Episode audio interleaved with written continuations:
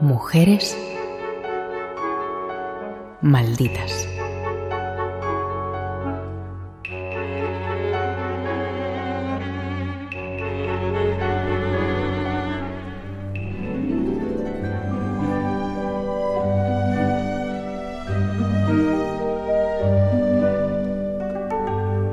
Matilde Landa, extremeña nacida en 1904, pertenece a esa generación de mujeres españolas que estudian y que entran en política.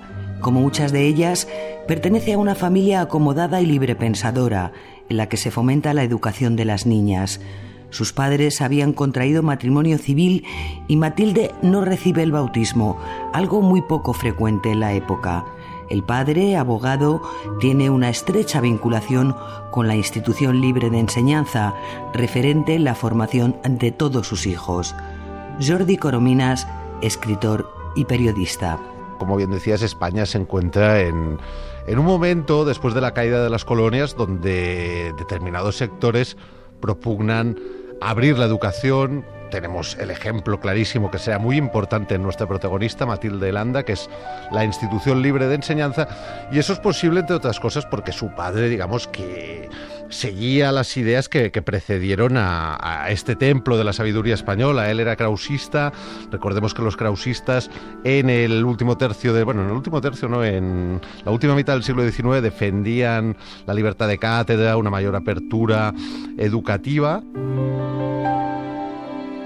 La infancia y la adolescencia las pasa en Badajoz y con 19 años se traslada a Madrid para estudiar ciencias naturales, una carrera también infrecuente entre las chicas de la época. Durante la estancia en la capital, se aloja en la residencia de señoritas, bajo la dirección de la famosísima pedagoga María de Maeztu. Sí, el, hecho de trasladarse a Madrid no deja de ser natural y sobre todo lo es por, la, por el esplendor de esa edad de plata de, la cultura española, simbolizada muy bien, creo yo, por la, residencia de estudiantes. En el caso de Matilde Landa, la residencia de, señoritas. Ella estudia ciencias naturales, eh, es anómalo en la época, como es anómalo en sí que cualquier mujer empezara a desarrollar, como hemos visto a lo largo de muchos programas aquí, eh, estudios universitarios.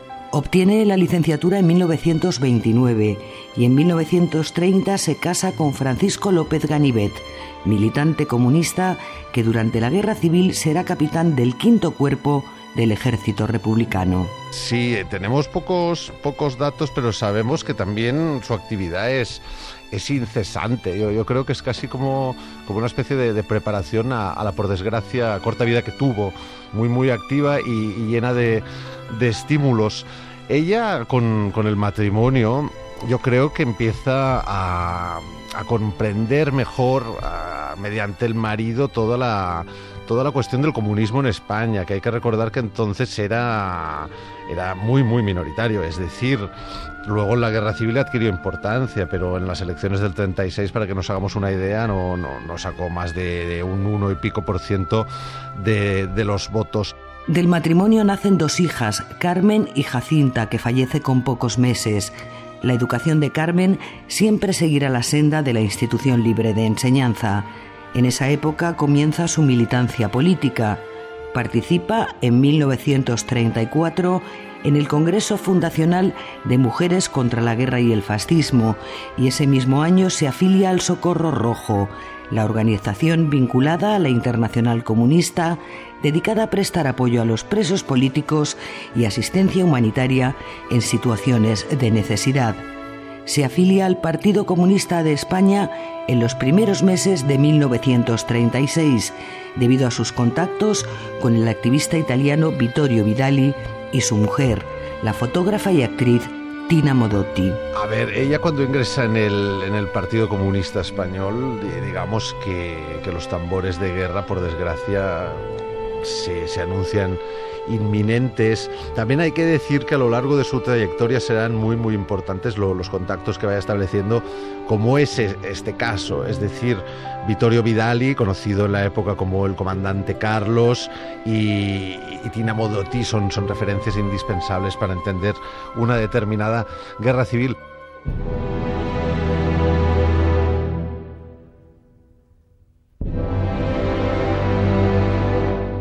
A los pocos días del triunfo del golpe de Estado es destinada al Hospital Obrero ocupado por el Quinto Regimiento en Madrid, en cuyo batallón de mujeres se integra ese mismo verano. Allí recibe instrucción militar.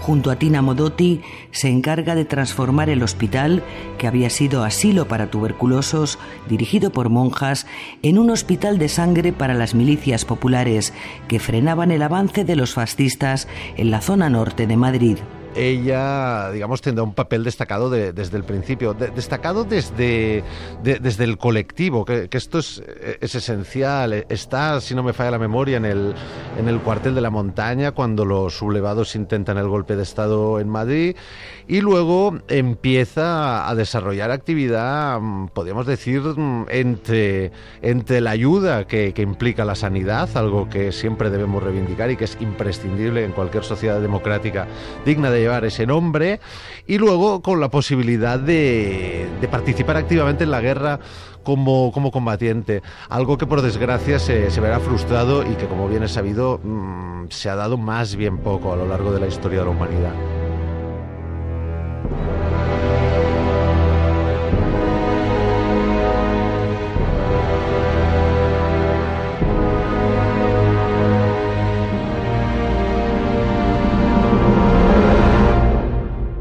Sin embargo, la presencia de mujeres en un cuerpo militarizado suscita cierta polémica en el PC y las dos únicas compañías que llegaron a formarse se acaban disolviendo. Pero efectivamente, en el caso comunista que nos encontramos, luego Matilde Landa tendrá una responsabilidad suprema, yo creo que por carencia de elementos masculinos. Y esto simboliza muy bien algo, que es que solo, solo, solo recurrían a la mujer cuando se veían absolutamente impelidos a ello, porque si no, la mujer para los comunistas, y está bien remarcarlo más allá de la pasionaria y otras, otras damas célebres, la mujer era un elemento residual y muy maltratado.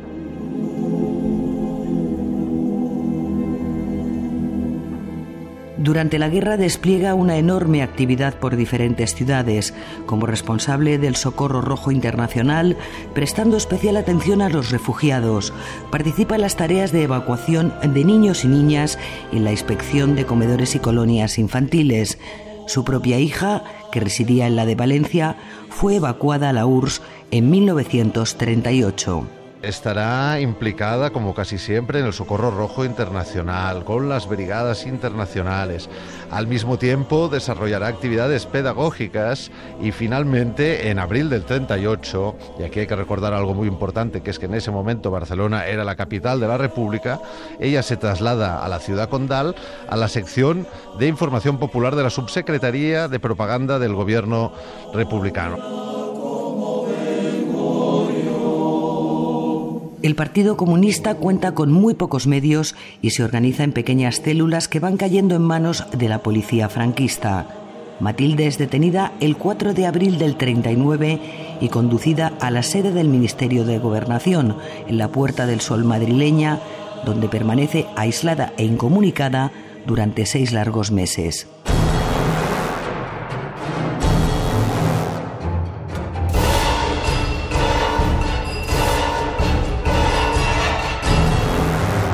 Tiene todo para, para los sublevados y, como ejemplo de, la represión. ¿Por qué? Ya, ya lo hemos comentado antes, no está bautizada, es comunista y es mujer. Esto para los sublevados vencedores de la guerra es un cóctel fantástico para, digamos, procesar bien toda aquella represión que durante los primeros años de la guerra estalló con estrépito en las cárceles.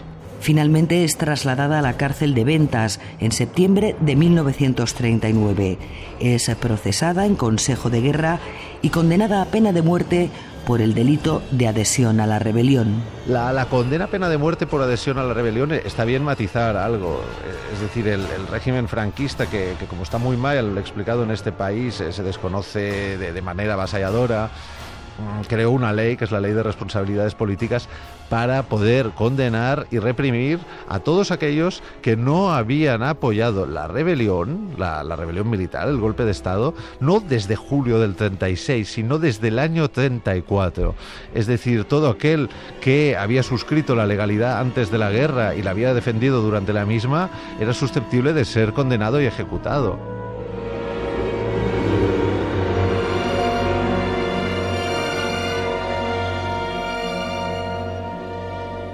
Los contactos familiares permiten que le sea conmutada la pena capital por 30 años de cárcel, pero con una condición, que cumpla la condena fuera de la península.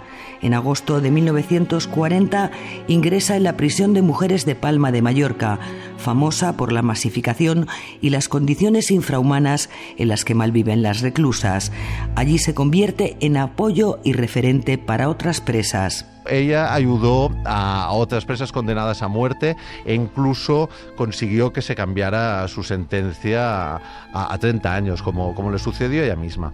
Tiene una gran capacidad organizativa, es culta, inteligente, no está bautizada y para el régimen encarna todo aquello que hay que erradicar. ¿Qué hacía el franquismo en esas cárceles? Más allá de torturar, más allá de los interrogatorios, más allá de obligar a saludar brazo en alto, las cárceles también podían ser un lugar para que la dictadura se colgara medallas de milagrosa recuperación de lo que decían que era el cáncer rojo.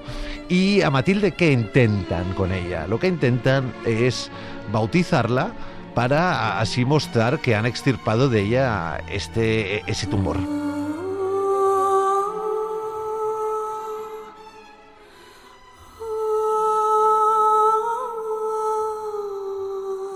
La presión puede con ella y el día previsto para la ceremonia de bautismo se lanza desde una galería de la prisión.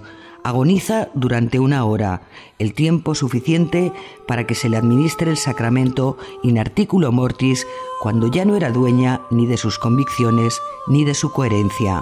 Efectivamente, el 26 de septiembre de 1942 se tira, intenta suicidarse, lo logra, pero sus carceleros quieren directamente celebrar que han terminado con ella y que además pueden, pueden aplicar lo que deseaban y la bautizan in articulo mortis, como cuando, como bien decías, quizá ya ella no tenía ni opción de elegir o decidir.